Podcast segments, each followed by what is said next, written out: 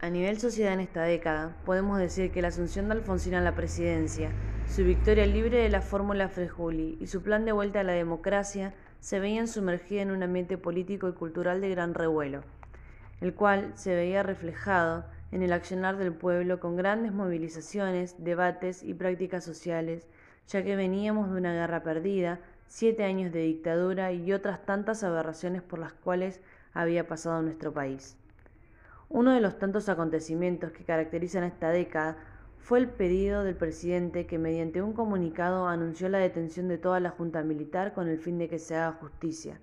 Cabe resaltar que la sociedad de aquel entonces no solo vivía un grandísimo estallido a nivel político y social, sino también en el ámbito educativo, que estuvo caracterizado por un gran nivel de analfabetismo, discriminación, autoritarismo y diferenciación de clases, entre otras cosas. Frente a todo lo mencionado, en el eje educativo se tornaron tres líneas de acción. Primero, la vuelta a la normalidad de la vida universitaria, ya que durante la dictadura fueron muchas las universidades que fueron clausuradas y tomadas por los militares, una política activa de alfabetización y la convocatoria al Congreso Pedagógico Abierto, donde toda la comunidad docente podía participar y opinar libremente sobre cualquier tema que conlleve un debate. No podemos dejar de remarcar que Alfonsín encontró un país con una crisis económica y social grandísima, un Estado destruido y una deuda impagable, el peronismo como oposición y sobre todo el sector sindical. Alfonsín, junto a su primer ministro de Economía, Bernardo Greenspoon, buscaron renegociar la deuda externa y reactivar el consumo interno, pero se encontraron con un país arruinado, una inflación grandísima y una alta tasa de pobreza y desnutrición. En consecuencia de eso, deciden sacar el primer Plan Alimentario Nacional, que es la Caja PAN. Luego de no mucho tiempo, surge el CONADEP, precisamente el 15 de diciembre de 1983. Su objetivo principal era investigar las violaciones de los derechos humanos durante la dictadura militar argentina, dando origen al informe Nunca más. Dicho informe detalla la desaparición de 8.970 personas y el secuestro de 145 niños. No cabe duda que seguramente el número de niños y personas desaparecidas deben ser aún mayor. El 24 de diciembre de 1986 se sanciona la ley de punto final. La misma quiere decir que se deben apurar las cosas, que si en el plazo de 30 y 60 días no se encuentran pruebas para procesar a los demás militares, la acción penal prescribe. En 1985, surge el Plan Austral, el cual se divide en partes.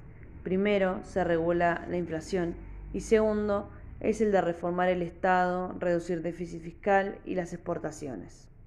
Un tiempo después, el 16 de abril de 1987, surge el primer lanzamiento de los Cara Pintada, un grupo de militares que se dedicaban a querer impedir que se consolidara el sistema democrático. Eso quiere decir que nuevamente el pueblo argentino tenía miedo. En enero de 1988, luego de gozar del beneficio de prisión domiciliaria, Aldo Rico vuelve. El pueblo decide salir a las calles para defender lo que tanto les costó, la vuelta a la democracia. Logran que los militares se rindan sin que haya enfrentamientos, pero esto no quiere decir que está todo solucionado. En diciembre del mismo año se da otra sublevación de la mano del coronel Mohamed Ali Zeineldin. Esto comienza en la Escuela de Infantería de Campo de Mayo y se, extiende hasta Villa Martelli. Los ciudadanos nuevamente salen a las calles a protestar, pero esta vez frente a los destacamentos militares. Luego de estos hechos, a mediados de 1988, surge una nueva etapa del Plan Austral. Con el fin de frenar un poco la fuga de capitales, esto logra calmar un poco al Estado y también al mercado. Fue nombrado Plan Primavera. No mucho tiempo después, el fracaso del plan da cierre a una época. La Argentina empobrecida, desindustrializada y endeudada pronto va a mostrar su cara más terrible. En 1989, las elecciones vuelven a enfrentar a dos partidos mayoritarios, el radicalismo, que viene del fracaso del ya mencionado Plan Primavera, y el justicialismo, quien lo representa Carlos Saúl Menem, que promete salariazo y revolución productiva gana las elecciones con aproximadamente un 10% de ventaja sobre Angelos. Mientras tanto, la devaluación del peso hace que la situación empeore aún más. El índice de pobreza se dispara de un 25 al 47,3% y esto pasa a ser hiperinflación, con un 114% de inflación mensual. Se produce una revolución social donde se producen saqueos en supermercados y todos los centros comerciales desde entonces. El 8 de julio de 1989, cinco meses antes de las elecciones, Carlos Saúl Menem asume a la presidencia de la República Argentina. Esto trae dos datos novedosos a nuestra historia. Por primera vez, un presidente constitucional entrega el mando a otro de un partido político distinto y por primera vez, un presidente peronista asume secundado por un gabinete neoliberal. En el verano de ese mismo año, un nuevo episodio de violencia pone en riesgo a la democracia. 50 militantes del movimiento Todos por la Patria toman por asalto el Regimiento 3 de Infantería de la Tablada, liderado por Enrique Gorrarián Merlo, ex dirigente del ERP. Luego de largas horas de lucha, se rinden, pero con un alto costo de vidas humanas. Hoy vamos a contar la historia de Pedro y su familia. Pedro y su familia se fueron en auto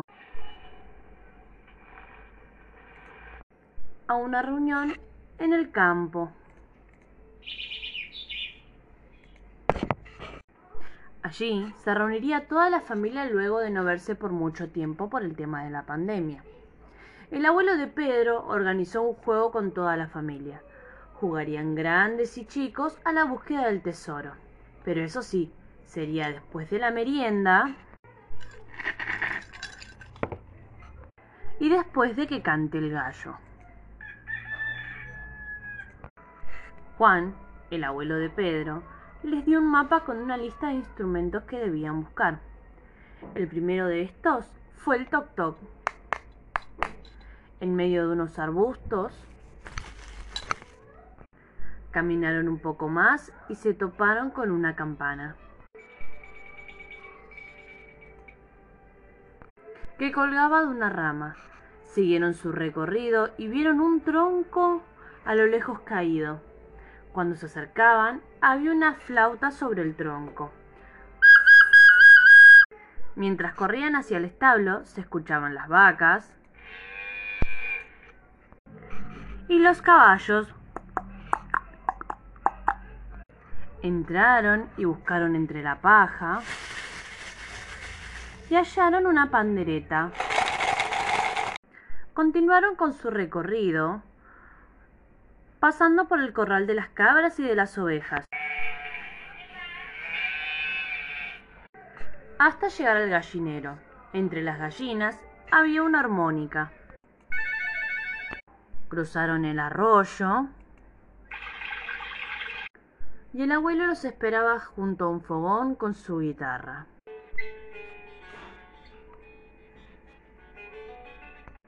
Para cerrar esta hermosa búsqueda del tesoro con una guitarreada. Y colorín colorado, esta historia ha terminado.